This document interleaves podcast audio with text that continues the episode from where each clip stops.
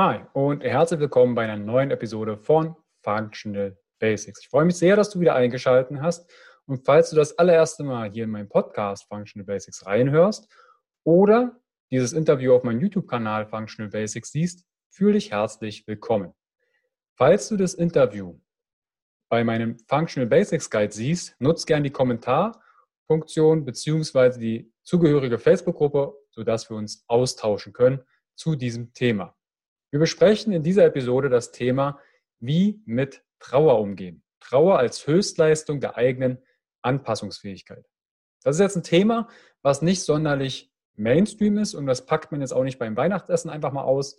Aber es ist ein wichtiges Thema, was zum Leben dazugehört. Und über dieses Thema spreche ich mit Maria Förster. Mein Name ist Carsten Wölfling. Ich bin der Gründer der Bewegung Gesundheit ist für alle da und von Functional Basics. Deine Basis für natürliche, eigenverantwortliche und artgerechte Gesundheit, mehr Performance, wie du dein Potenzial entfaltest, deine Basis für mehr Kreativität, mehr Bewusstsein, mehr Gesundheit und Happiness. Und in diesen Episoden, in diesen Interviews schauen wir über deinen Tellerrand deiner Gesundheit. Wir geben dir Impulse, Erfahrungen und Tools an die Hand, um deine Gesundheit, falls diese beeinträchtigt sein sollte, wiederherzustellen, zu erhalten und wenn möglich sogar noch optimieren. Und da greifen wir verschiedene Themen aus den Kernelementen heraus, die deine Langlebigkeit, dein Bewusstsein, deine Gesundheit, Performance und Happiness direkt verbessern. Und in dieser Episode spreche ich mit Maria Förster über das Thema, wie mit Trauer umgehen. Trauer als Höchstleistung der eigenen Anpassungsfähigkeit. Maria ist unter anderem Heilpraktikerin für Psychotherapie, sie ist Trauerbegleiterin und integrative Trauertherapeutin in einer eigenen Praxis.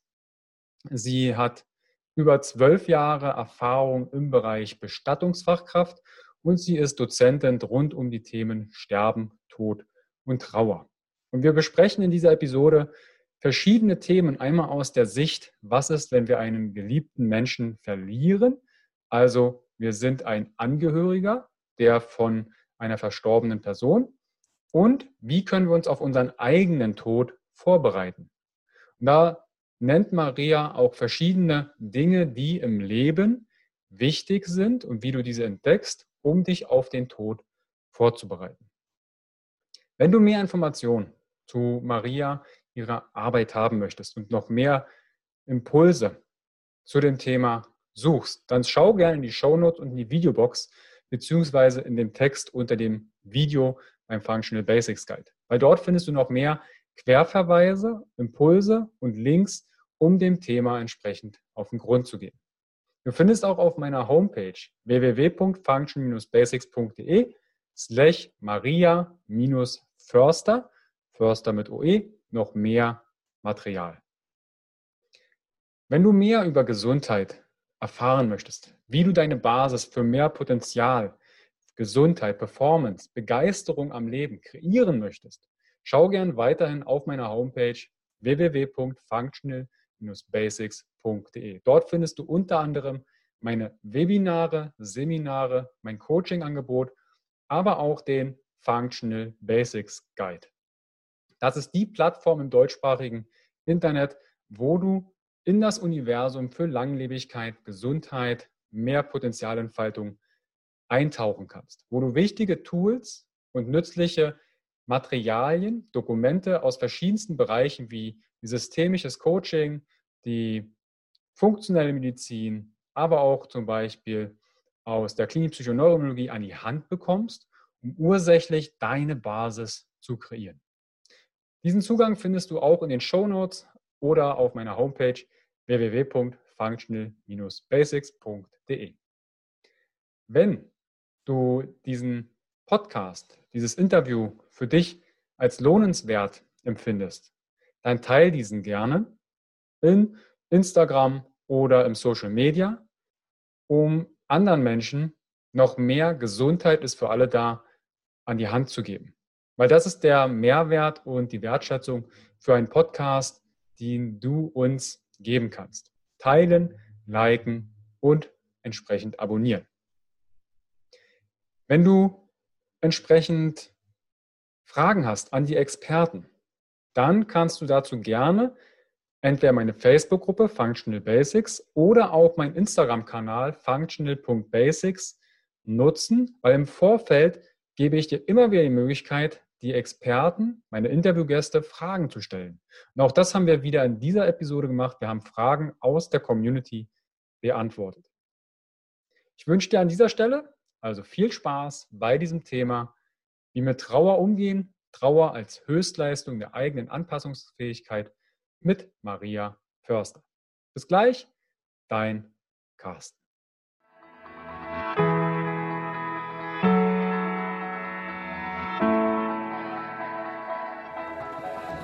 Herzlich willkommen bei dem Podcast von Functional Basics, deiner Basis für natürliche, artgerechte Gesundheit, mehr Lebensqualität, Happiness und Performance in deinem Leben.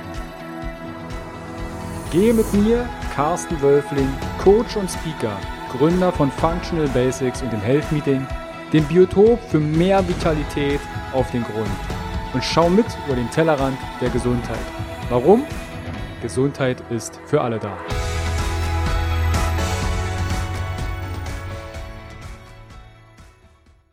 Herzlich willkommen wieder beim Podcast von Functional Basics. Ich freue mich, dass du eingeschaltet hast und heute ein in meinen Augen wahnsinnig spannendes und interessantes Thema, weil das vielleicht ein Thema ist, was nicht jeder direkt auf dem Schirm hat. Und zwar habe ich mir Maria Förster eingeladen. Grüß dich, Maria. Wir haben heute das Thema, wie mit Trauer umgehen. Trauer als Höchstleistung der eigenen Anpassungsfähigkeit. Trauer, Sterben, Tod ist quasi heute jetzt das Thema. Aber bevor wir auf dieses Thema eingehen, was so die Essenzen daraus sind, warum wir trauern und Co. Ich habe dich im Vorfeld, im Intro schon mal ein bisschen vorgestellt, ne, dass du Heilpraktikerin für Psychotherapie bist, Trauerbegleiterin, bist Dozentin rund um die Themen Sterben, Tod und Trauer. Meine große Frage am Anfang ist, wie bist du dazu gekommen? Wie, wie beschäftigt man sich äh, mit diesen Themen und macht das dann zum Beruf? Also wie man das zum Beruf macht, ist relativ einfach. Man lernt das tatsächlich. Mhm. Aber wie bist ähm. du dem, diesen Themen begegnet? Mhm. Also grundsätzlich waren mir die Themen schon immer sehr, sehr nah auch. Ähm, ich muss dazu sagen, ich habe bereits als kleines Kind sehr viel Berührung damit gehabt. Ähm, gerade wer aus Leipzig kennt und auch in anderen Städten kennt diese Hochhäuser. Wir haben hier in Leipzig drei Hochhäuser, die stehen genau in einem kleinen ähm, Dreieck angeordnet. Und ich habe als Kind genau in so einem Hochhaus gewohnt und habe dann tatsächlich auf dem Rückweg äh, aus der ersten Klasse sozusagen, das war mit sieben Jahren, habe ich dann tatsächlich meinen ersten äh, Verstorbenen gesehen. Das war damals ein Suizid. Und äh, ich habe mir damals schon die Frage gestellt, na, warum stehen denn die Angehörigen da jetzt einfach so rum? Na, warum ist da niemand da? Muss doch jemand trösten. Also diese ganz kindlichen Fragen tatsächlich. Und ich mhm. habe da immer schon eine sehr, sehr große Faszination in der Thematik gesehen. Und als es dann so langsam Richtung, also mich hat es nie losgelassen, dieses Thema. Und als dann Richtung Pubertät ging und ich äh, mit zwölf Jahren ungefähr mich entschloss, nur noch schwarz zu tragen und dann mit äh, 15, 16 das, so das erste Schulpraktikum anstand, war für mich klar, irgendwie muss da was her. Und abends am Küchentisch saß ich so mit meiner großen Schwester, mit meiner Mutter zusammen meine Mutter meinte dann, na, dann werd doch Bestatter, du trägst ja sowieso nur schwarz, brauchst wenigstens deine Garderobe nicht ändern. Mhm. Und sie selbst war wahrscheinlich am geschocktesten, ähm, als ich dann am nächsten Tag wirklich zum Arbeitsamt gegangen bin und mir das gesamte Berufsbild vom Bestatter habe ausdrucken lassen und dann tatsächlich äh, schon mit 16 beim Bestatter angefangen habe zu arbeiten. Ich habe dann neben meinem Abitur im Prinzip immer weiter beim Bestatter gearbeitet, an den Wochenenden, in den Ferien, immer wenn ich konnte ähm, dass ich einfach gemerkt habe, das ist genau das, was ich machen möchte. Ich kann fremde Tränen gut tragen. Mir sind die Themen sehr nah, ohne mitzuleiden, aber mitzufühlen. Mhm. Und deswegen habe ich das Feld tatsächlich sehr, sehr schnell gefunden. Habe dann auch direkt nach dem Abitur die Weiterbildung bzw. die Ausbildung zur Bestattungsfachkraft gemacht und habe nie in einem anderen Beruf gearbeitet, außer dass ich Menschen unterstützen darf, die eben in solchen Ausnahmesituationen sind. Mhm. Was, ja. was, was ist denn die der Kern eines Bestatters der, oder Bestatterin? Die, der erste Gedanke ist jetzt, okay, die sind für die Beisetzung zuständig. Mhm. Würde ich jetzt als erstes nicht mit äh, Trauerbegleitung in Verbindung bringen. Was sind denn die, die Aufgaben eines Bestatters oder einer Bestatterin? Mhm. Also das ist ganz unterschiedlich, je nachdem, in welchem ähm, Aufgabenbereich man arbeitet. Es gibt Bestatter, die komplett alles selbst machen. Das heißt, ähm, von der ersten Aufnahme bei den Angehörigen, das heißt direkt, äh, wenn jemand verstorben ist, die Überführung, dann aber auch gleich die Begleitung der Angehörigen. Dann findet ja entweder im Trauerhaus oder äh, im Bestattungshaus selbst die, ähm, ja, das Gespräch statt, also das Trauergespräch für die Planung der Beisetzung und alles. Und währenddessen passiert natürlich nebenbei schon so etwas wie Trauerbegleitung. Das heißt, wir sind diejenigen, die mit den Angehörigen direkt Kontakt haben und zwar auf eine sehr professionelle Art und Weise. Halt dieses Mitfühlende und nicht Mitleidende. Mhm. Ich habe immer gesagt, ich sitze auf der anderen Seite des Tisches. Ich leide nicht mit jedem Angehörigen mit, aber ich kann das sehr gut begleiten.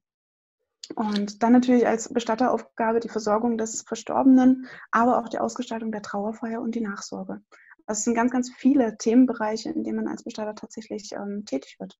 Ja, und ich habe halt irgendwann gemerkt, okay, ich möchte mich genau auf diese Begleitung der Angehörigen spezialisieren. Ich habe gemerkt, als Bestatterin, ich komme immer wieder an Grenzen, wo ich merke, ich kann den Angehörigen hier nicht mehr helfen. Ne, was ja. Mhm. auch tatsächlich den Rahmen einfach der Nachsorge im Bestattungshaus sprengt. Ja. Genau. Du hast gerade zwei wichtige Worte in meinen Augen genannt. Einmal mitfühlen und mit trauern. Mhm. Und wie würdest du denn die beiden Wörter einmal definieren? Trauer und Mitfühlen. Kann man das äh, in gewisser Weise, ist es dann diese Professionalität, dass du nicht mit trauerst, sondern mit fühlst? Oder kann man selbst auch den Unterschied machen, wenn ich jetzt eine Person verloren habe? Mhm. Bin ich mitfühlend oder traurig? Mm. Also ich habe den Unterschied gemacht zwischen Mitleiden und Mitfühlen. Mhm. Ja, weil ja viele so dieses Mitleid, Beileid aussprechen und ich leide ja nicht. Es macht mir persönlich keine Schmerzen, aber also dieser, dieser Trauerschmerz ist ja eine ganz, ganz sensible, hochsensible Phase, ne, wo auch sehr starke Schmerzen empfunden werden. Ne, ob das nun der Schmerz aus der Wut heraus ist oder vielleicht aus einem Schuldgefühl. Wir haben jede Menge Gefühle, die sich einfach in dieser Trauer ballen. Ne, Trauer mhm. ist ja nicht nur Traurigkeit, es ist ja ganz, ganz viele Band, also viele Emotionen. Trauer ist bunt sagt man mhm. immer. Ja, weil ganz mhm. viel einfach da drin steckt. Unter anderem auch Liebe. Liebe, Zuneigung, Dankbarkeit. Und der Unterschied, der für mich persönlich zwischen mit Leiden und mit Fühlen beschreibt, ist halt einfach bei dem Mitfühlen bin ich bei dem Angehörigen. Beim mhm. Mitleiden wäre ich tatsächlich beim Schmerz über den Verlust des Verstorbenen. Mhm. Was macht denn den Schmerz aus? Warum ist der Verlust eines Menschen so schmerzhaft? Ja, warum ist der Verlust so schmerzhaft? Ähm, also es gibt trauerpsychologisch betrachtet unglaublich viele unterschiedliche Ansätze. Mhm. Ja, es gibt auch die verschiedensten Phasen und Erklärungen, aber im Endeffekt geht es doch um Bindungen, um Beziehungen, die uns in unserem Leben begleiten, die uns prägen. Und es spielt gar nicht die Rolle, ob ich den Menschen vielleicht sogar direkt gekannt habe. Mhm. Ich kann auch Trauer empfinden, wenn äh, jemand verstirbt, den ich gar nicht persönlich kannte. Das größte Trauerereignis in Deutschland bzw. weltweit ist immer noch äh, der Tod zum Beispiel von Elvis, der bis mhm. heute betrauert wird. Oder Lady mhm. Diana. Es gibt tatsächlich äh, Trauer, die ich empfinden kann, auch für Menschen, Personen oder Tiere zum Beispiel. Ja? Mhm. Also ich kann Trauer nicht bemessen. Und es kommt immer darauf an, wie war denn die Beziehung zu demjenigen? Wenn ich jetzt mhm. eben mit Elvis mein, meine erste Liebschaft verbinde, vielleicht mhm. mein Hochzeitslied, dann bin ich natürlich auch traurig, wenn Elvis verstirbt. Ja? Mhm. Wenn meine größte Bezugsperson beziehungsweise mein Ein und Alles mein Kater war, dann trauere ich natürlich auch da. Dementsprechend Trauer lässt sich nicht bemessen und ist für jeden ganz individuell, je nach der individuellen Beziehung. Mhm. Also das mit äh, Diana, das ist mir jetzt auch noch äh, ein Begriff, mhm. dass da wirklich die, die Nationen getrauert haben und auch immer wieder zurückgedacht wird. Du hast gerade gesagt, es gibt verschiedene Phasen der Trauer ja. aus der Trauerpsychologie. Wenn jetzt jemand verstirbt, geht, es kann ja auch manchmal ein anderer Lebensweg sein, dass jemand sagt, okay, man trennt sich jetzt aus einer Beziehung zum Beispiel, kann man ja auch eine gewisse Trauer verspüren. Was sind mhm. denn da Phasen? Ist es dann sowas wie Woche 1, Woche 2, Woche 3 und ich mache einen Haken dran oder wie läuft sowas ab?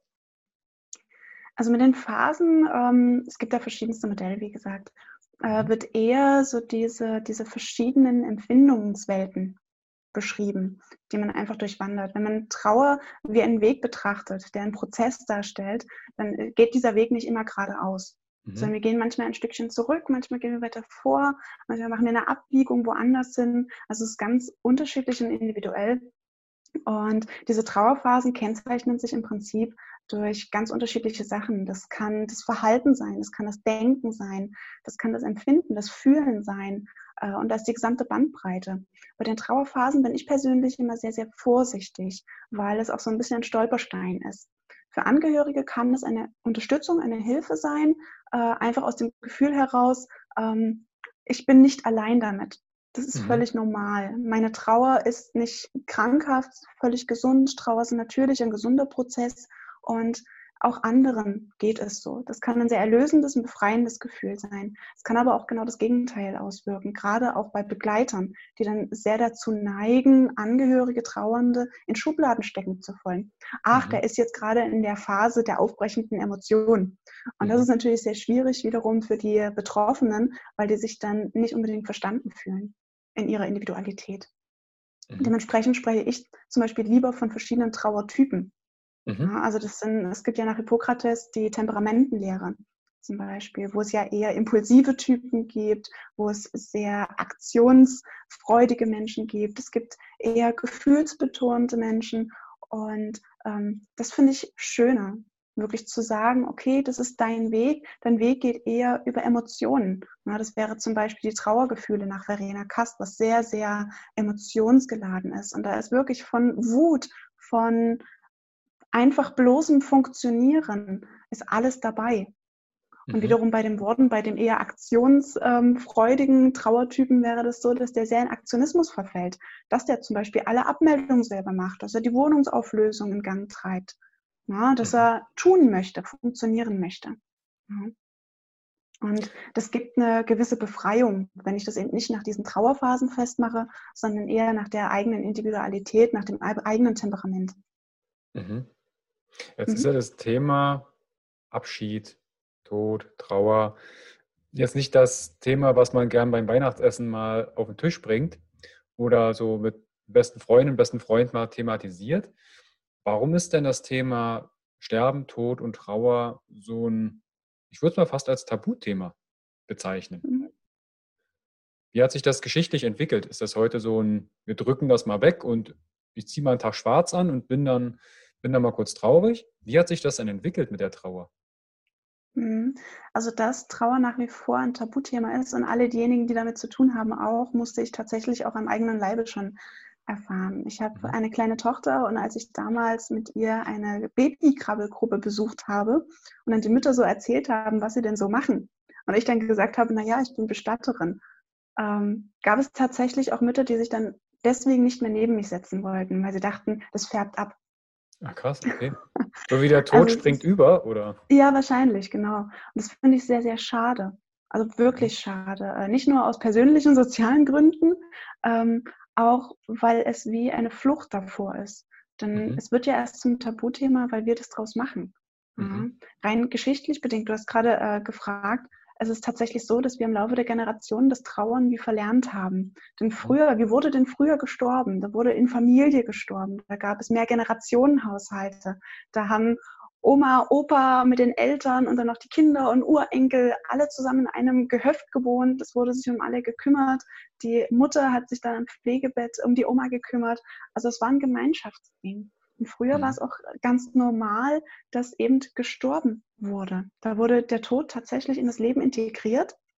Es wurde sich darum gekümmert, es wurde sich sogar darauf vorbereitet, mit Gebeten, mit letzten Salbungen, na, mit nochmal Abschied nehmen am Totenbett. Mittlerweile ist es einfach so, dass wir durch diese Isolation, die einfach äh, in unserer Gesellschaft stattgefunden hat, durch immer mehr Anonymisierung, durch Großstädte, durch immer mehr auseinandergezerrte Familienverhältnisse, äh, es ist schwieriger geworden. Mhm. Dann leben wir zudem auch in einer Funktionsgesellschaft, ja, was generell dieses Thema des ähm, Versterbens irgendwie ein bisschen wie outsourced. Das ist, es, sehr, sehr schade. Es berührt mich gerade, weil du gerade gesagt hast, es macht es schwer. Es ist, mhm. Sterben ist schwer geworden. Ich reflektiere gerade mal so ein bisschen aus der Familie. Ähm, wir hatten im Vorgespräch, habe ich ja schon ähm, kurz thematisiert, bei mir ist, ne, wir haben jetzt den 15. Juli 2020. Ich habe noch keine großartigen Beerdigungen mitgemacht, außer in meiner Jugend bei einem, bei einem fernen Freund, der Suizid begonnen hat.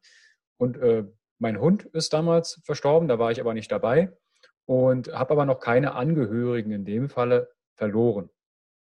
Und ähm, das Sterben so schwer geworden ist.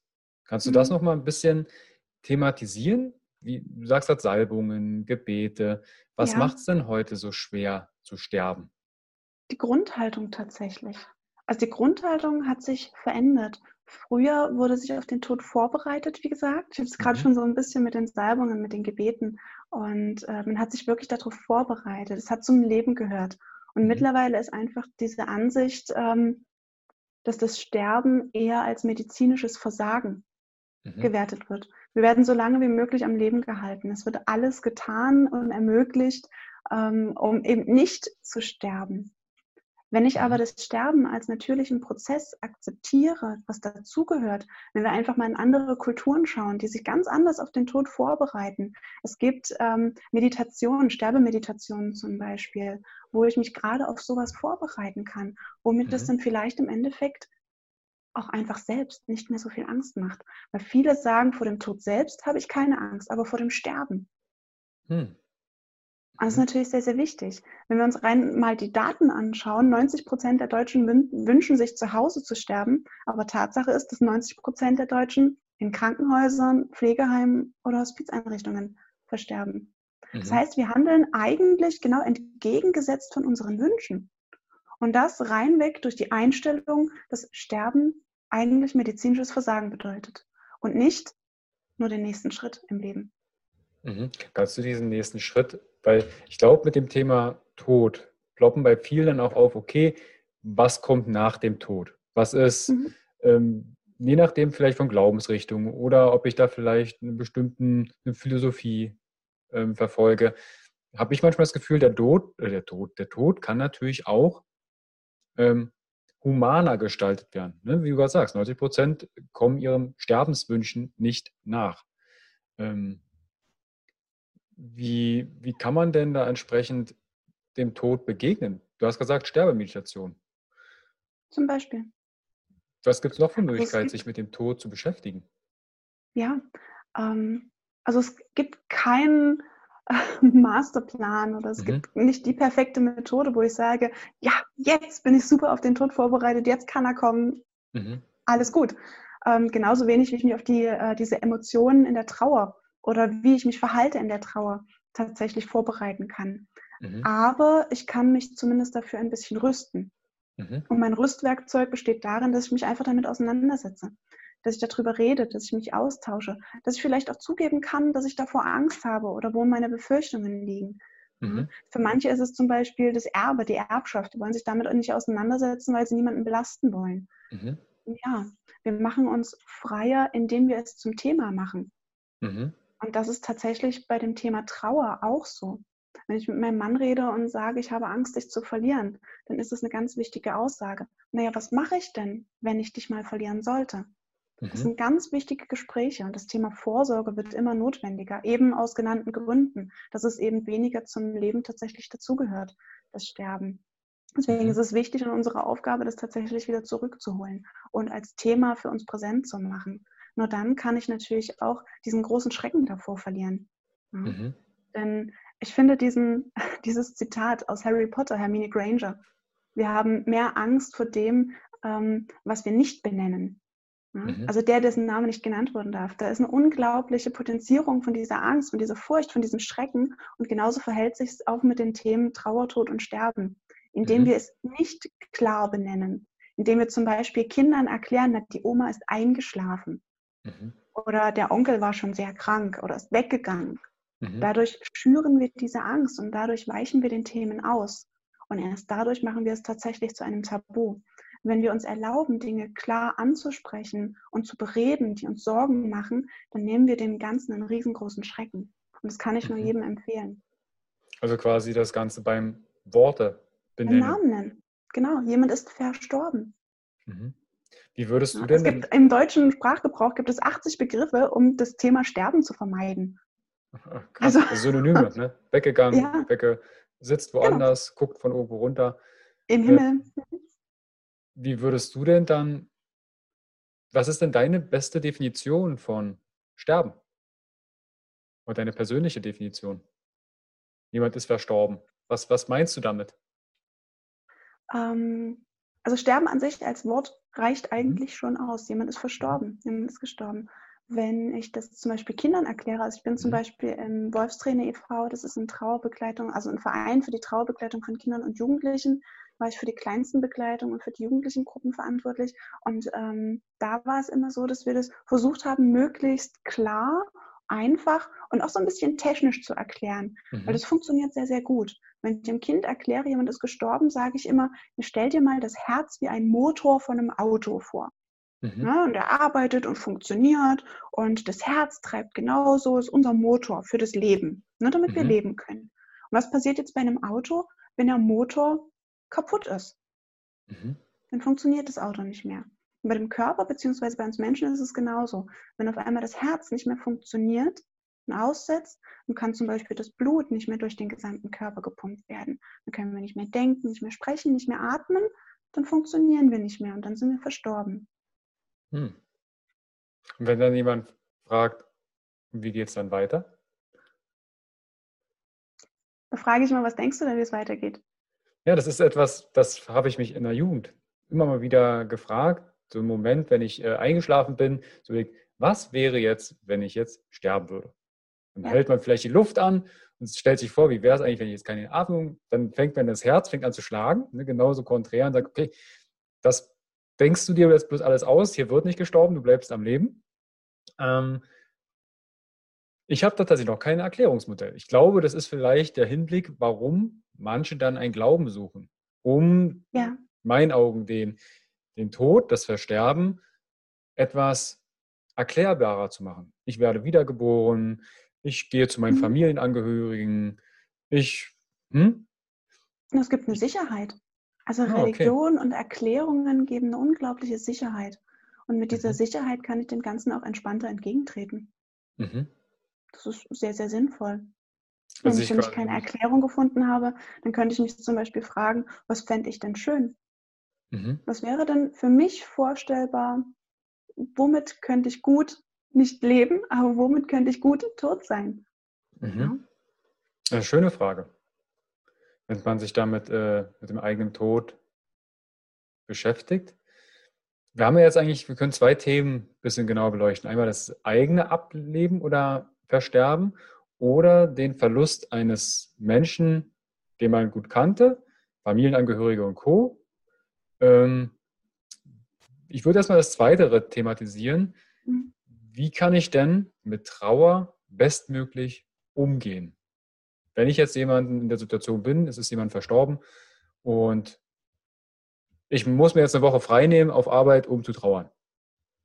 Mhm. Wie, wie, kann ich denn am besten mit Trauer umgehen? Weil das ist ja quasi, ne, ich muss jetzt frei nehmen, Beerdigung, da habe ich noch drei Tage Zeit, der Resturlaub abbauen und dann ist das vorbei mit der Trauer. Wie ähm, geht man mit Trauer bestmöglich um? Also die eigene Trauer.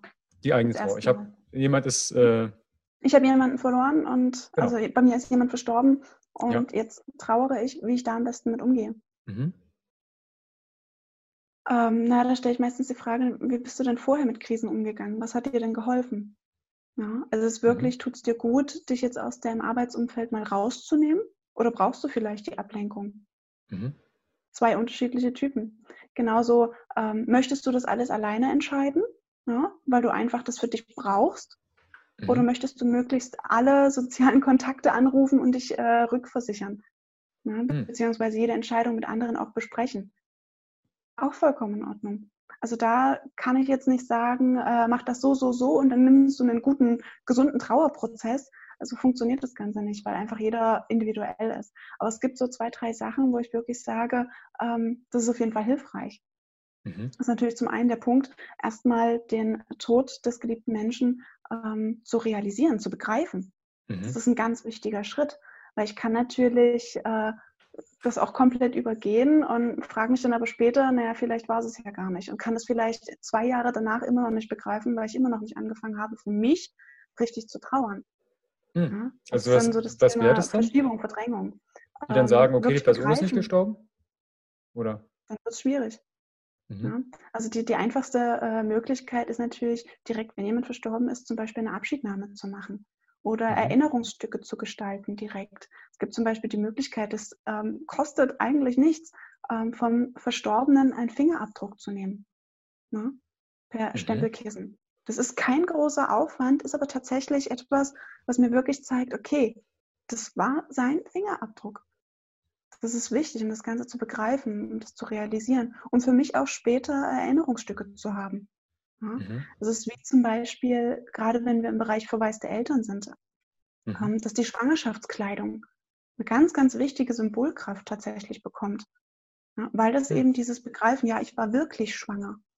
Ja? Mhm. Gerade bei verwaisten Eltern, denen die Trauer ganz oft sowieso abgesprochen wird, weil das Kind war ja noch nicht wirklich auf der Welt. Mhm. Das ist generell so ein schwieriges Thema. Also dieses Begreifen des Verlustes ist ein ganz wichtiger Schritt.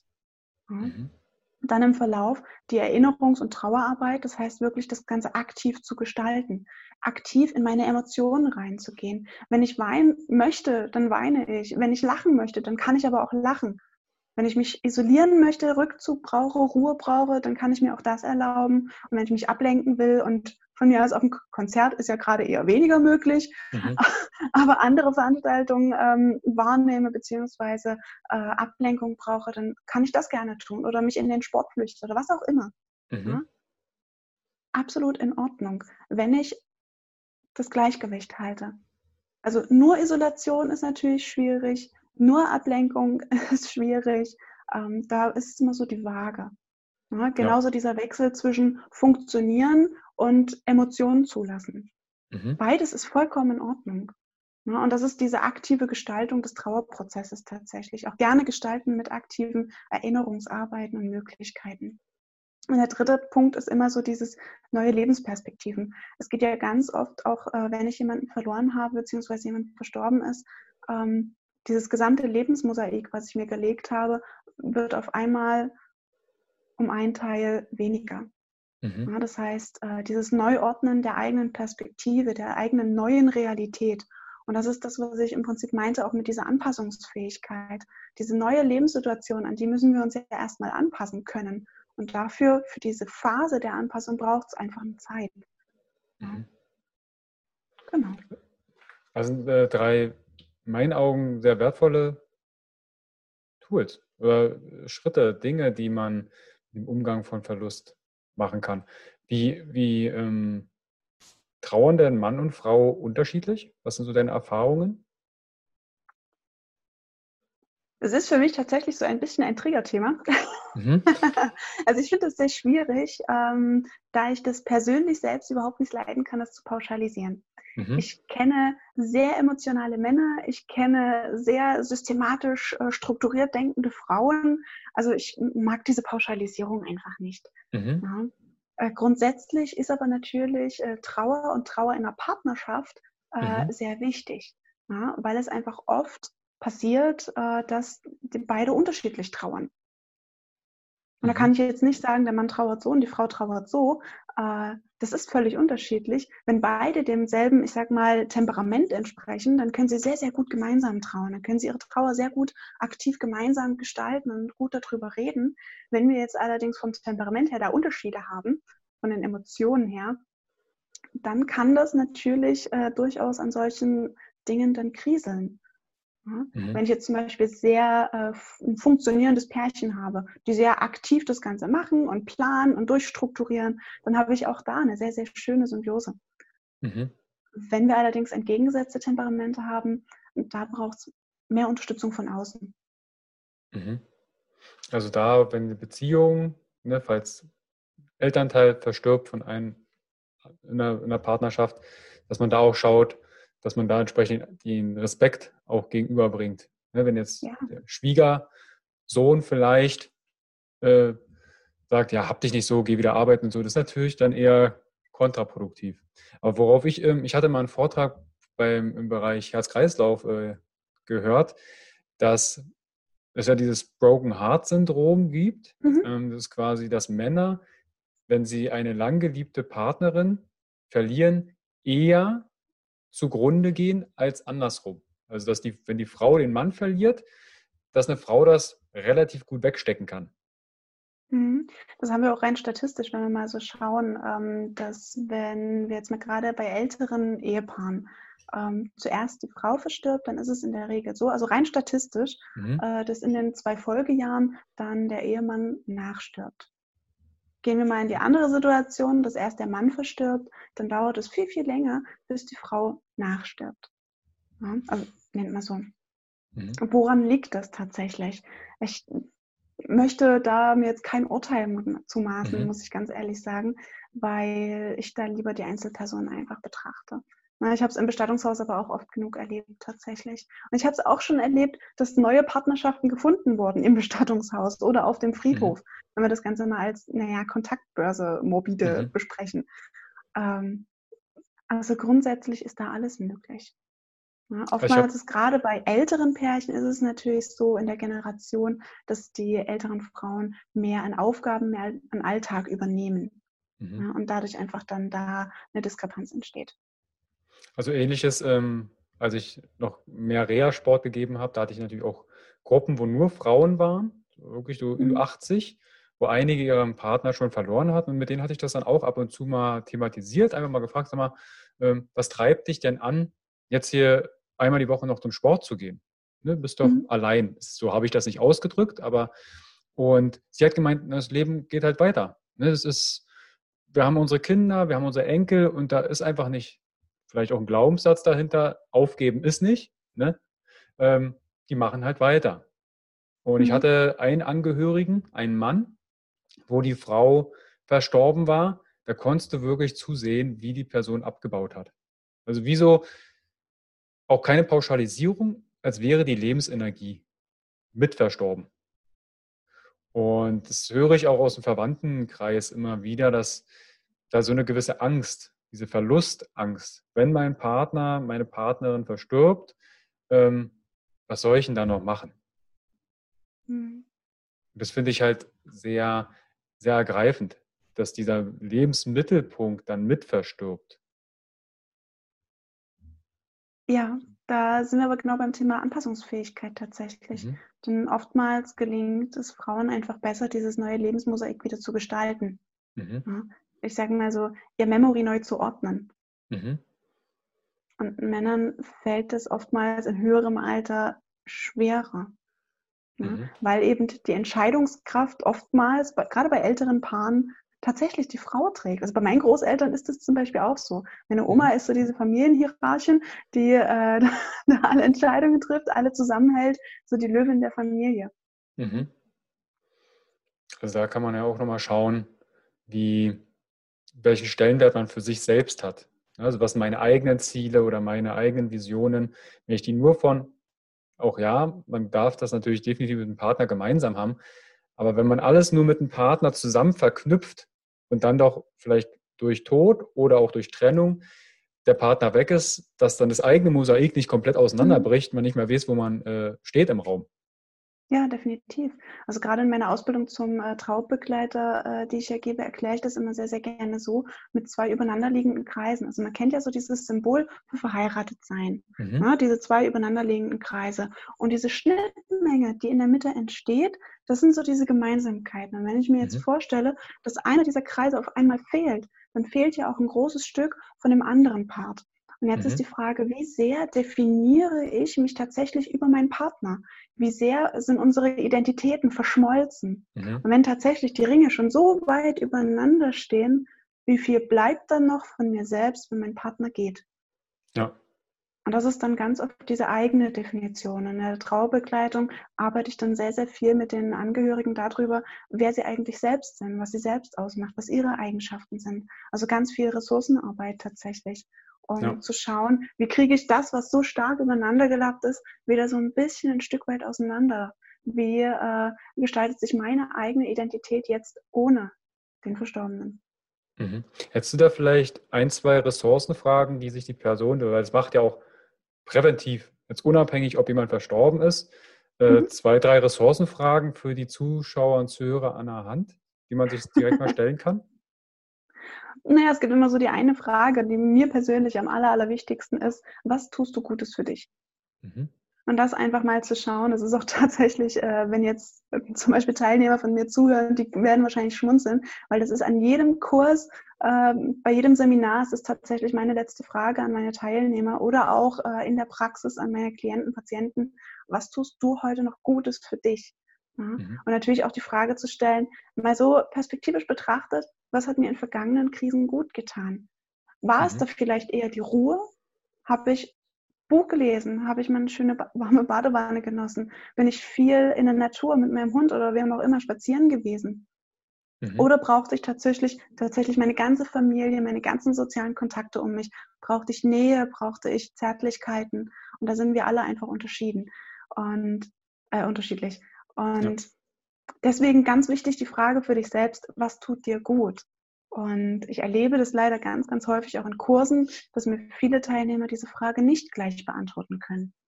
Weil da zählen auch so Kleinigkeiten dazu, wie jeden Tag vielleicht Essen zu genießen oder ganz in Ruhe zu schlafen, bewusst zu schlafen, Schlafhygiene, auch andere Dinge einfach. Ne, auch dieses ganz bewusste mich hinsetzen, genießen und atmen, dieses eigene Erden. Das sind so Kleinigkeiten, die wir alltäglich in der Psychohygiene machen können und bei dieser Frage ist es ganz, ganz wichtig, genau das, was uns gut tut, kann uns im Trauerprozess auch unterstützen und helfen. Mhm. Und deswegen auch so dieser Tipp an ähm, andere, an Begleiter, die gerne Angehörige stützen möchten, die nicht wissen, was sage ich denn zu jemandem im Trauerfall. Mhm. Es ist immer so dieses, oh Gott, was soll ich nur sagen? Ja? Und dann fangen wir ganz schnell mit irgendwelchen Floskeln an. Und diese Floskeln sind tatsächlich aber unglaublich verletzend. Ja, weil jede Floskel zeigt eigentlich nur die eigene Unsicherheit. Ja. Und da sage ich immer, wer viel redet, kann schlecht zuhören. Und das ist ganz schlecht bei Angehörigen und Trauernden. Denn mhm. in diesem Moment nicht gesehen zu werden, ist schrecklich. Ja, deswegen mein großer Tipp, eigentlich fragen, zuhören, da sein. Mhm. Mehr ist es eigentlich gar nicht.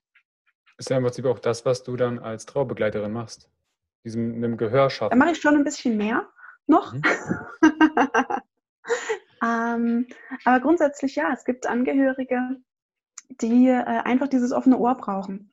Ja, mhm. es ist gerade, ich habe viele, die so nach anderthalb, zwei Jahren mich anrufen, beziehungsweise mir eine Mail schreiben und sagen, du, ich habe das Gefühl, ich habe nie richtig getrauert. Ja? Mhm. Oder ich habe Angst, dass mein Verstorbener den zweiten Tod stirbt. Der zweite Tod ist immer so dieser Tod, ähm, dass er auch noch aus den Erinnerungen weg ist. Mhm. Also, dass so dieser Bezug im Alltag nicht mehr da ist. In, dem ersten in Vergessenheit Trauerjahr, geraten, ist, oder?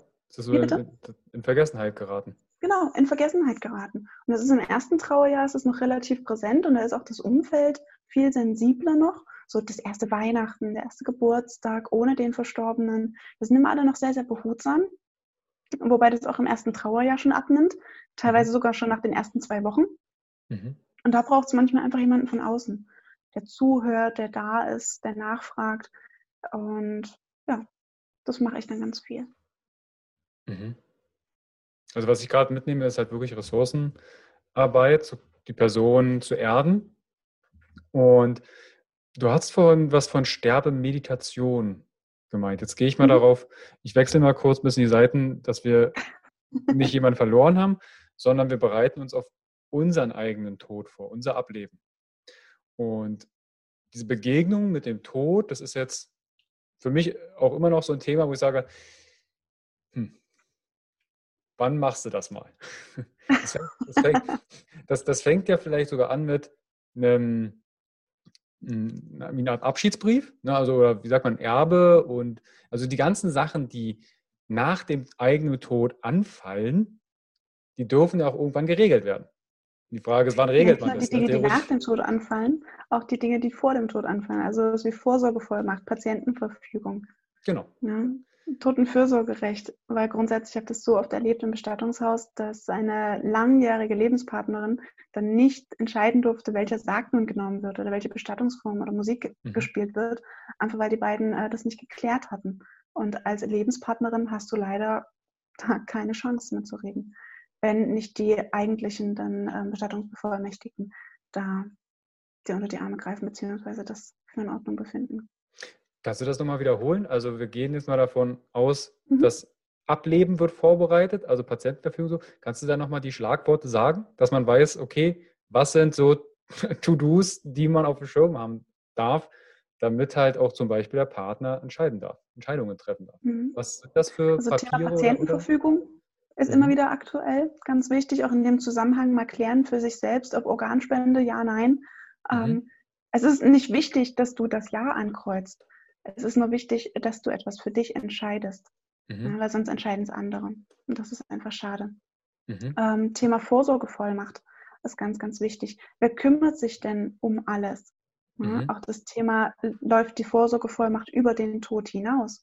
Weil ganz mhm. oft sind dann zum Beispiel die Möglichkeiten, auf das Konto zuzugreifen oder äh, Wohnungsangelegenheiten zu regeln, dergleichen. Also schon alleine, wenn es darum geht, äh, noch ausstehende Rechnungen zu bezahlen. Ich habe keinen Zugriff mehr auf das Konto, da kann es echt schwierig werden teilweise. Mhm. Äh, also Vorsorgevollmacht ganz, ganz wichtig. Ähm, dann das Thema des Totenfürsorgerechts. Also viele wissen das gar nicht, aber du kannst bereits zu Lebzeiten jemanden bestimmen, der mhm. sich um deine Bestattung kümmern kann. Und das mhm. müssen dann nicht die nächsten Angehörigen sein. Wenn ich zum Beispiel jahrelang oder jahrzehntelang immer ein und dieselbe beste Freundin habe und die mhm. mich in- und auswendig kennt, das ist ganz, ganz schön, so eine enge Beziehung zu haben. Warum soll die dann nicht meine Bestattung organisieren dürfen? In mhm. Absprache mhm. vielleicht mit meinen Kindern etc. Mhm. Ja. Also es ist sehr schön, weil grundsätzlich die Trauerfeier, da geht es ja nicht darum, tatsächlich ähm, den Tod zu feiern von dem Verstorbenen. Mhm. Darum geht es ja nicht. Es geht ja darum, das Leben von dem Verstorbenen zu feiern. Dementsprechend macht der Sinn der Lebensfeier tatsächlich bei weitem mehr äh, ja, Sinn. Und das dürfen doch gern auch die Menschen organisieren, die mich im Leben die ganze Zeit begleitet haben. Ja, also Thema Totenfürsorgerecht, Bestattungsverfügung. Mhm. da ist ja gerade der, der Begriff Bestattungsfeier mhm. eigentlich die falsche, oder? Müsste man nicht dann Lebensfeier oder nochmal Geburtstag oder irgend sowas? Äh, Trauerfeier. Trauerfeier. Trauerfeier wird es immer genannt. Also ich sage, die Trauerfeier ist immer der, der perfekte Ort, um traurig zu sein. Aber viele mhm. sagen immer, naja, aber wenn ich dann weinen muss, wenn es so traurig mhm. wird. So, naja, wo gehören denn die Trauer, die Tränen hin? Das ist doch mhm. äh, perfekt eigentlich. Ne? Da können Sie mal so richtig schön freien Lauf lassen. Mhm. Ähm, ich kann das nachvollziehen, wenn ich mich dazu entscheide, zum Beispiel die Rede selber zu halten. Mhm. Es gibt keinen Trauerredner, der das so individuell und persönlich machen kann wie die Angehörigen selbst. Aber ich kann es nachvollziehen, dass man vielleicht vor dieser großen Emotionalität Angst hat, dass einem vielleicht auf einmal vor Tränen die, die Worte wegbleiben. Ja? Mhm. Kann ich total nachvollziehen. Aber genau dort gehört sowas hin. Und was kann emotionaler sein, wenn die Enkelin das Lied nicht weiter singen kann, weil sie weinen muss? Mhm. Das sind auf einmal die alle, alle im Raum sind dann ganz, ganz nah bei ihr, beim, mhm. beim Nachbarn, der neben mir sitzt, aber auch beim Verstorbenen. Mhm. Und das ist höchst emotional, das ist unglaublich anstrengend. Aber die Frage ist dann immer, habe ich trotzdem die Feier als positiv für mich empfinden können. Und ich gebe dir Briefe und Siegel, dass die Angehörigen, die da rauskommen, sagen werden, es war schlimm und es war traurig, es war unglaublich ergreifend und schön.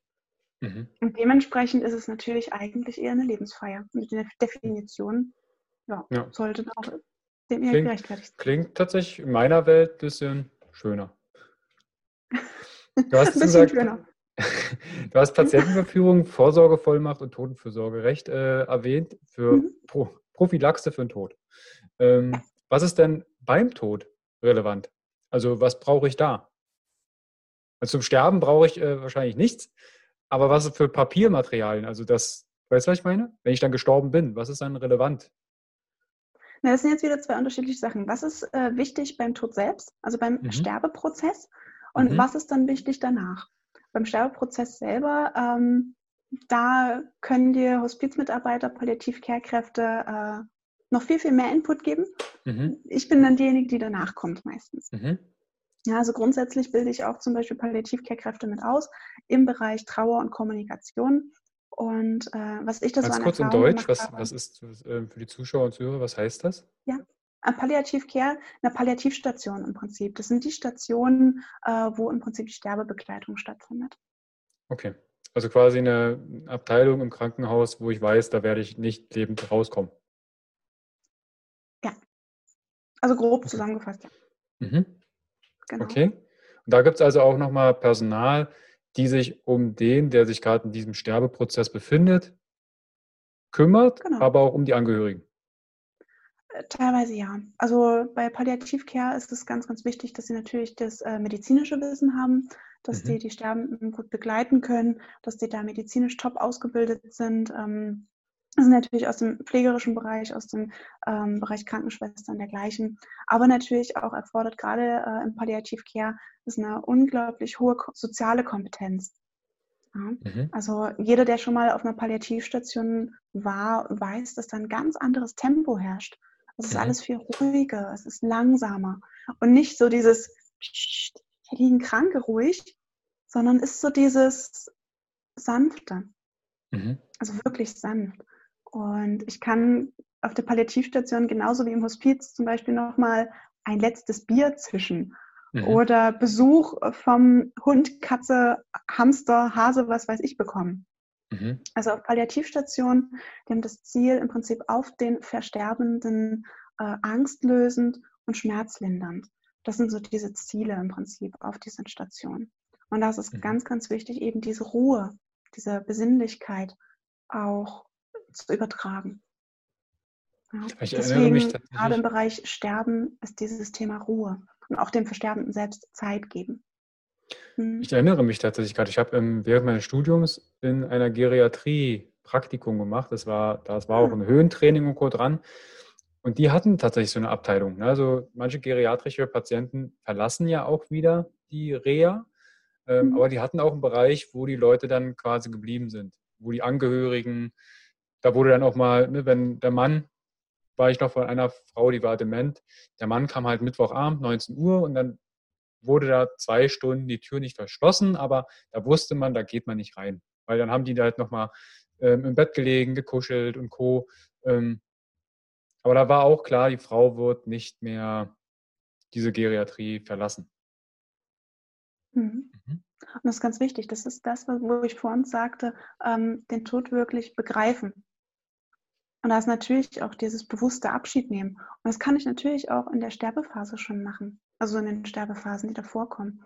Dieses bewusste Auseinandersetzen, dass das jetzt kommt. Mhm. Ja. Und es ist ganz oft tatsächlich für die Angehörigen schwerer als für die Betroffenen selbst. Also für mhm. die Versterbenden. Ja. Mhm. Ich habe ähm, schon eine Begleitung erlebt, wo der äh, Mann seine Frau die ganze Zeit immer wieder gestreichelt und am Gesicht angefasst hat. Und immer wieder dieses, bist du noch da ist, bist du noch da? Mm. Und das ist eben genau entgegengesetzt zu diesem Ruhe vermitteln. Mhm. Ja? Dadurch hat natürlich auch die Versterbende das Gefühl gehabt, sie muss noch da bleiben für ihren mhm. Mann. Ne? Der mhm. holt sie immer wieder zurück. Und dementsprechend ist es gerade wichtig, ich kann das verstehen, auch für den Mann, dass der eine große Angst davor hat, die Liebe seines Lebens zu verlieren, dass sie verstirbt. Aber es macht natürlich den Sterbeprozess für beide Seiten sehr schwer. Mhm. Ja. Aber das Gehen wird dann halt tatsächlich erschwert. Genau. Und genau. wenn wir jetzt bei der Situation bleiben, die Frau ist jetzt mhm. verstorben, der Mann ist jetzt quasi der Angehörige, der übergeblieben ist, dann kommst du ins Spiel, richtig? dann meistens erstmal der Bestatter. Und ich selbst mhm. arbeite ja nicht mehr als Bestatter, sondern bin mhm. jetzt spezialisiert auf die Therapie tatsächlich, beziehungsweise auf die Begleitung von mhm. Angehörigen. Und dann kommt der Bestatter auf den Plan. Im Idealfall habe ich mich schon vorher damit auseinandergesetzt, welches Bestattungshaus es dann werden soll. Und gerade der Mann ruft jetzt im Prinzip den Bestatter seines Vertrauens an und sagt, so, die Ilse ist jetzt verstorben und kann überführt werden. Mhm. Ja. Ideal, wenn ich das natürlich schon vorher weiß, äh, weil ich mich da einfach anders entscheiden kann. Mhm. Als wenn ich wirklich in der Akutsituation bin, kurz ins Branchenbuch gucke und dann den Erstbesten nehme, der mich anspricht. Mhm. Ich kann im Vorfeld schon Beratungstermine beim Bestattungshaus vereinbaren, kann mich schon mal informieren, wie das denn ist, wie die das handhaben, kann mir verschiedene Dinge anschauen. Und ich habe es so im Bestattungshaus erlebt, dass weniger tatsächlich oftmals der Preis das ausschlaggebende Kriterium war, sondern einfach die Sympathie. Mhm. Wirklich die Chemie zwischen Berater und Betroffenem, dass das stimmt, weil es ist eine hochemotionale Phase und da ist es ganz, ganz wichtig, dass natürlich auch mein Gegenüber, dass ich mich da angenommen und abgeholt fühle. Mhm. Genau. Und dann ist es so, dass der Bestatter im Prinzip die Verstorbene abholen würde, ähm, entweder in einem Überführungssarg oder schon in dem bereits ausgesuchten Sarg, wenn er schon vorher dort war. Und dann geht im Prinzip der Prozess der Bestattungsplanung los. Mhm. Also je nachdem, genau. wie ich auch bestattet werden möchte. Ne? Manche möchten ja auch verbrannt werden oder ähnlichem. Das Genau, also es gibt ja mittlerweile ganz, ganz viele alternative Formen auch. Es gibt äh, den Tree of Life, wo im Prinzip ein Baum gepflanzt wird aus der mhm. Asche. Es gibt die Diamantbestattung, es gibt Luftbestattungen, äh, wo die Asche verstreut wird. Ich kann in der Schweiz in einen Bergbach äh, mich verstreuen lassen. Ich kann die Seebestattung machen. Also es gibt so viele individuelle Sachen. Es gibt Bestattungswälder in mhm. Deutschland mhm. mittlerweile, also die Friedwälder. Aber natürlich auch der klassische Friedhof, wenn ich für mich diesen Bezugsort einfach brauche. Weil Friedhöfe mhm. haben ja eine, eine, große Funktion tatsächlich auch gesellschaftlich gesehen. Und ich habe es vorhin mhm. schon mal gesagt, wenn man ganz morbide sagt, Friedhof als Kontaktbörse, dann ist es natürlich auch äh, gerade für ältere Menschen ein sozialer Treffpunkt. Mhm. Du hast gerade einen Punkt gesagt, was ähm, ich glaube gar nicht so unerheblich ist, Kosten. Du hast gerade gesagt, ne? Mhm. also ich kenne so ein paar Sätze, die man so mal aufgeschnappt hat, ja, der Tod ist nicht umsonst.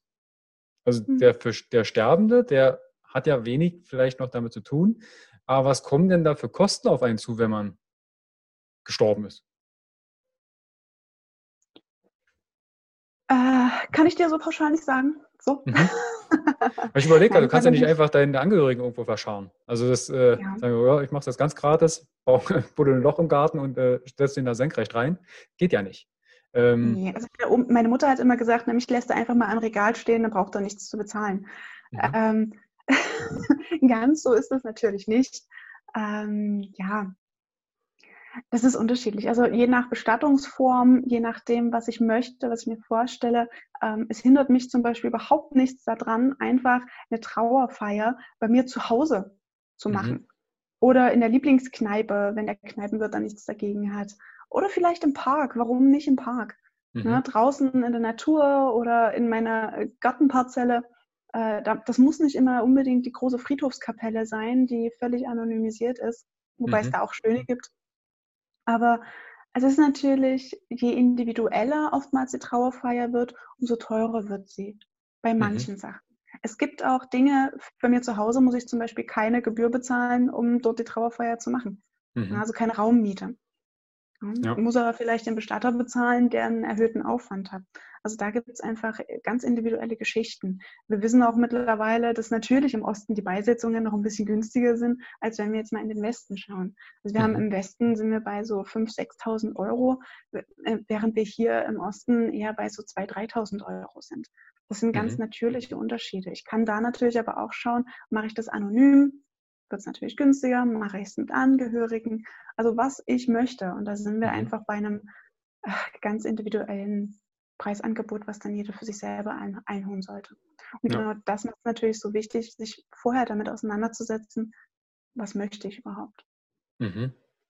Ja, vielleicht, also ich kenne das auch jetzt von meinen Eltern, dass die im Vorfeld dann bestimmtes Geld zurücklegen mhm. für die Kinder, die sagen, hey, wenn ich jetzt versterbe, dann soll es nicht erstmal noch einen Kredit aufnehmen müssen, damit ich äh, meinen letzten Wunsch erfüllt bekommen habe. Also wir haben da auch schon über die einzelnen Themen gesprochen, ne, dass man mhm. auch weiß, was erwartet einen dann.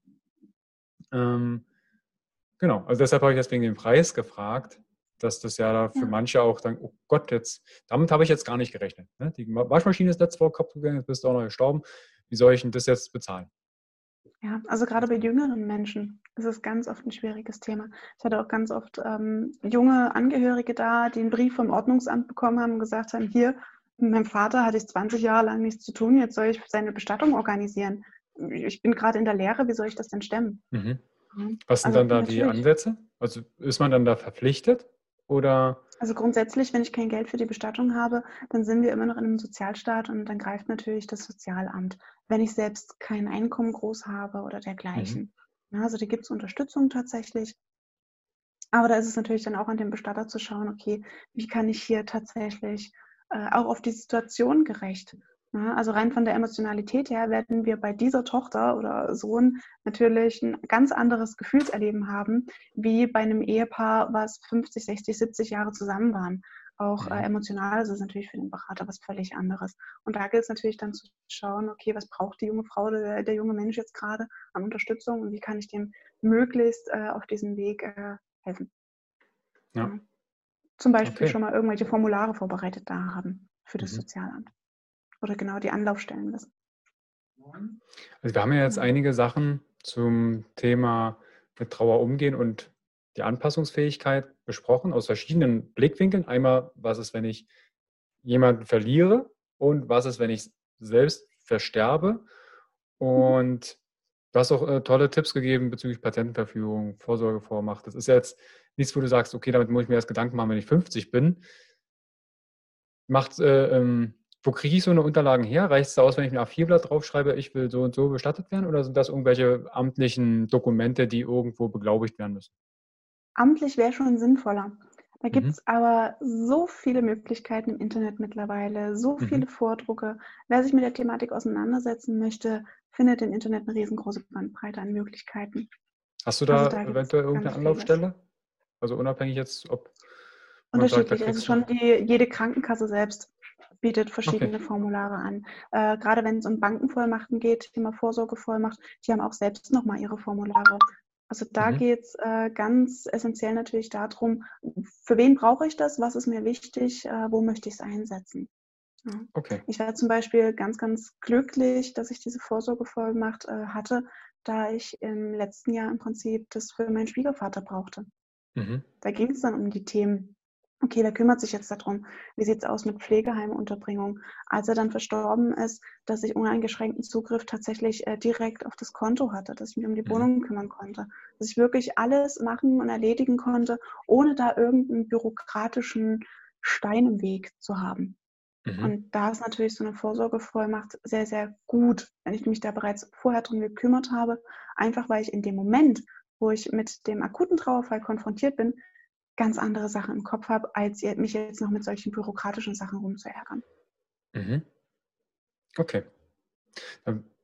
Also erstmal danke, dass du die auch diese Sachen erwähnst, weil das habe ich mir jetzt auf meine To-Do geschrieben, weil das sind halt Sachen, die in meinen Augen gehören zum Leben dazu, sich darum zu kümmern. Bevor dann halt irgendwas. Also ich sage immer, Vorsorge kann ich bereits ab 18 machen, ab dem Zeitpunkt, wo ich vollständig für mich verantwortlich bin. Ja. Ich würde gerne noch die Fragen aus der Community einmal mit dir klären. Und ja, zwar äh, von Facebook, die Alice hat geschrieben, da gibt es eine kleine Vorgeschichte, dass Trauer bei ihr immer jahrzehntelang ein Thema war. Sie hat sehr gelitten, dass äh, ihre Herkunftsfamilie ähm, sie äh, missbraucht hat und sie hatte nie diese Liebe von Eltern, die sie gebraucht hätte und hätte geben können. Die Trauer hat sie verarbeitet und wenn jetzt ein geliebter Mensch sich verabschiedet, sei es durch Tod oder Lebenswegwandel, dann hat sie nicht nur ausgeprägte Trauer, sondern fühlt sich auch wie in das damalige kleine Kind hineinversetzt. Und dieses Vermischen von Kind- und Erwachsenengefühlen ist dann sehr, sehr stark ausgeprägt. Gibt es da Hilfsangebote für? An wen kann man sich dann wenden? Mhm. Erstmal Dankeschön für die Frage. Auch, dass Sie Ihre Geschichte da mit uns teilt, finde ich schon sehr ja. ähm, schön, auch beeindruckend, dass sie das so kann. Grundsätzlich ist es natürlich so, wenn wir es mal ähm, aus der Trauerpsychologie betrachten, dass wir mit jeder neuen Krise, mit jedem Verlust natürlich auch immer wieder mit vorangegangenen Krisen und Verlusten konfrontiert werden. Also es mhm. ist jedes Mal, wenn wir wieder vor solchen Herausforderungen stehen, es ist eine Aktualisierung bereits vergangener Prozesse. Ja. Das, was ich vor uns sagte, Ressourcenarbeit, was hat mir denn früher geholfen in vergangenen Krisen? Was hat mich da ähm, unterstützt? Wo konnte ich Kraft draus ziehen? Was hat mir gut getan in dieser Zeit? Das geschieht natürlich auch genau im Umgekehrten Das heißt, wenn ich jetzt ein Erlebnis habe, was mich wieder in diese Gefühlslage von damals versetzt, dann versetze ich mich natürlich auch rein äh, vom Kopf her wieder in diese Situation von mhm. damals. Es mhm. ist total nachvollziehbar, dass diese Geschichten dann immer wieder aufploppen können. Also im Endeffekt bewegen wir uns ja wie in einer Spirale und in unserem Leben kommen wir immer wieder an Punkte, wo wir uns mit bestimmten Themen auseinandersetzen.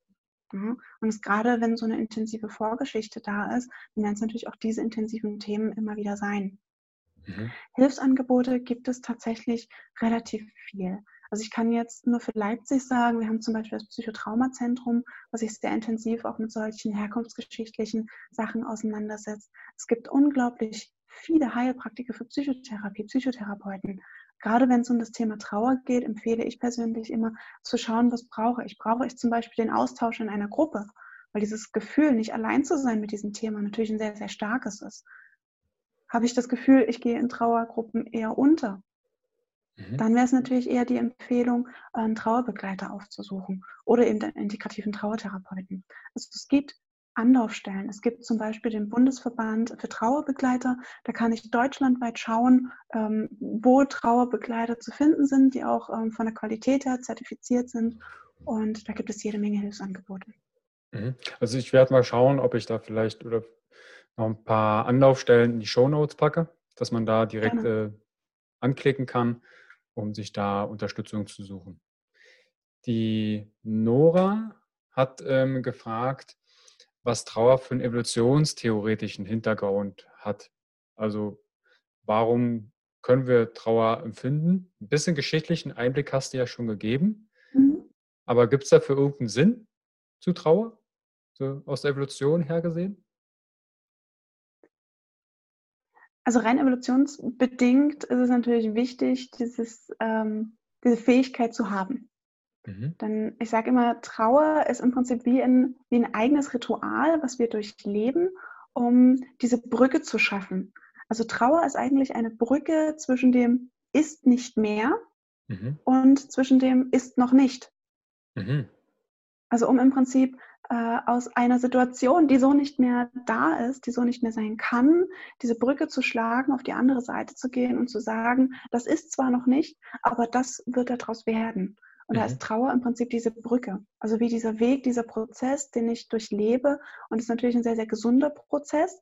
Nur weil er gesund ist, muss er nicht unbedingt leicht und schön sein. Mhm. Ähm, aber das ist im Prinzip diese Brücke, die ich gehe, um aus dem ist noch nicht äh, im Prinzip hinzukommen von dem ist nicht mehr. Und so gesehen mhm. ist Trauer eine ganz, ganz wichtige Sache. Und natürlich evolutionsbedingt, wir alle tragen die Fähigkeit zu trauern in uns. Manche haben bloß tatsächlich verlernt, das abzurufen, mhm. diesen Weg im Prinzip für sich gesund zu gehen, weil sie eben das vermeiden oder verdrängen oder verschieben und dadurch mhm. dann auch tatsächlich ähm, ja, Störungsbilder mit Krankheitswert entwickeln. Ja. Wie ist es denn bei Tieren? Trauern die auch? Warum sollen die denn nicht trauern? Ich überlege gerade. Es gibt ja auch, äh, es gibt ja auch die Katzen oder Hunden, ne? Also Katzen, ja. die sogar bei äh, in den Sterbeabteilungen sich dann dazulegen und dann weiß man, mhm. okay, da die Person wird bald von uns gehen. Ja, also ich habe bei mir in der Therapie habe ich auch meine Edith immer dabei, meine Hündin. Ah, die, die, sieht man, glaube ich, im Hintergrund ab und zu mal. Äh, ja. Vorhin lag sie auf der Couch, jetzt ist sie irgendwie. ich drehe mal ganz kurz, warte. So, da ist sie. Ja, direkt in die Kamera geschaut. Genau. Ähm, Edith hat eine ganz, ganz tolle Eigenschaft. Und ich glaube, das ist tatsächlich, wenn wir in Verbindung Trauer und Tiere reden, äh, genau dieses unglaublich Wertvolle, was Tiere mitbringen. Die bringen diese, diese Erdung auf mhm. eine ganz natürliche Art und Weise. Die bringen Ruhe. Schon alleine, wenn eine Patientin bei mir sitzt und mich nicht anschaut, sondern lieber die Edith anschaut und dann so diese ruhige Atmung beachtet. Das hat einen ganz tollen Effekt. Mhm. Genau. Und warum sollten Tiere nicht trauern? Natürlich. Schon Wölfe, mhm. Wölfe äh, machen das sehr deutlich. ja. Okay. Ähm, Nora fragt dann auch, ähm, warum Anpassungsfähigkeit? Ich glaube, die Anpassungsfähigkeit haben wir vorhin ganz gut erläutert warum äh, mhm. Trauer auch eine Anpassungsfähigkeit ist. Du hast auch gerade nochmal beschrieben zwischen diesen beiden Zuständen, was noch nicht ist und was dann ist. Okay. Ähm, wenn jetzt jemand sagt, du äh, Maria, ich habe hier ein Thema mit Verlust. Ich habe vielleicht jemanden verloren und ich komme darüber nicht hinweg. Es beschäftigt mich immer wieder. Wie kann ich denn mit dir in Verbindung treten und wo kann ich, wie kann, wie schaut eine Zusammenarbeit aus mit dir? Gibt so viele Wege. Also gerade was Social Media angeht, wir haben die Verbindungsmöglichkeit über Facebook, über Instagram, über die Website an sich. Mhm. Ähm, also ihr könnt ganz auf unterschiedlichste Arten und Wege äh, zu mir Kontakt aufnehmen. Meistens ist es tatsächlich via E-Mail oder einfach per Telefon. Es steht auch überall meine Telefonnummer, dann gerne anrufen. Und der Vorteil ist ja, dass ich tatsächlich frei arbeite. Das heißt, ich kann auch kurzfristige Termine äh, vergeben, wenn ganz akute Situationen sind. Ich bin jetzt nicht an irgendeine, an einen Kassensitz oder sowas gebunden. Also mhm. gerne auch so Hausbesuche oder gerade mit Männern finde ich das total schön, weil wir uns meistens irgendwo im Park treffen und dann erstmal eine Runde laufen. Mhm. Das macht es bei weitem entspannter, so ein Erstgespräch. Okay. Genau. Also ihr findet natürlich auch alle Kontaktdaten, Social Media von Maria in den Show Notes in der Videobox. Schaut euch das gerne an und teilt das auch gern für Menschen, für die es vielleicht gerade interessant sein kann. Okay, ich glaube, wir haben das Thema gut angeschaut. Und ja, Maria, ich danke ja. dir vielmals für, für, das, was, für das, was du tust. Und es sind, denke ich, oft Momente, wo man dann auch gern mal jemanden an der Seite benötigt, um diesen Weg entsprechend zu gehen. Man muss nicht alles selber machen quasi. Definitiv nicht. Also es ist ja eine riesengroße Veränderungssituation und manche schwere Veränderungen brauchen einfach ein bisschen Unterstützung manchmal. Ja. Vielen lieben Dank, Maria. Gerne, gerne. Danke dir. Für die Zuschauer und Zuhörer, teilt bitte das Video und die, den Podcast, weil das Thema, ganz am Anfang hatten wir es ja schon äh, mal erwähnt, das ist jetzt nicht das Mainstream-Thema, wo man sagt, ja, das ist das Picknick-Thema für, fürs Essen, aber es ist halt ein Thema, was zum Leben dazugehört. In dem Sinne, ich verabschiede mich. Maria, bis bald. Ciao. Ciao. Hi und vielen lieben Dank für dein Vertrauen und deine kostbare Zeit. Mit dem Podcast von Functional Basics schiebe ich meine Gesundheitsrevolution Gesundheit ist für alle da weiter an. Wenn dir die Folge gefallen hat, dann bewerte meinen Podcast gerne bei iTunes. Du hast kein iTunes? Kein Problem. Mach einen Screenshot vom Podcast und teile diesen gern in Social Media, wie zum Beispiel Instagram und verlinke mich mit functional.basics und nutze den Hashtag Gesundheit ist für alle da. Teile gerne den Podcast und Gesundheit mit deinen Freunden und Bekannten. Warum? Gesundheit ist für alle da. Du hast Anregungen für weitere Folgen oder Fragen? Dann schreibe gern an info at functional-basics.de mit dem Betreff Podcast und ich melde mich sehr gerne bei dir zurück. Du wünschst dir mehr Gesundheit, Lebensqualität und Performance im Beruf und Leben? Dann unterstütze ich dich als Coach sehr gerne. In den Show Notes findest du einen Link wo du dein kostenfreies Beratungsgespräch mit mir vereinbaren kannst.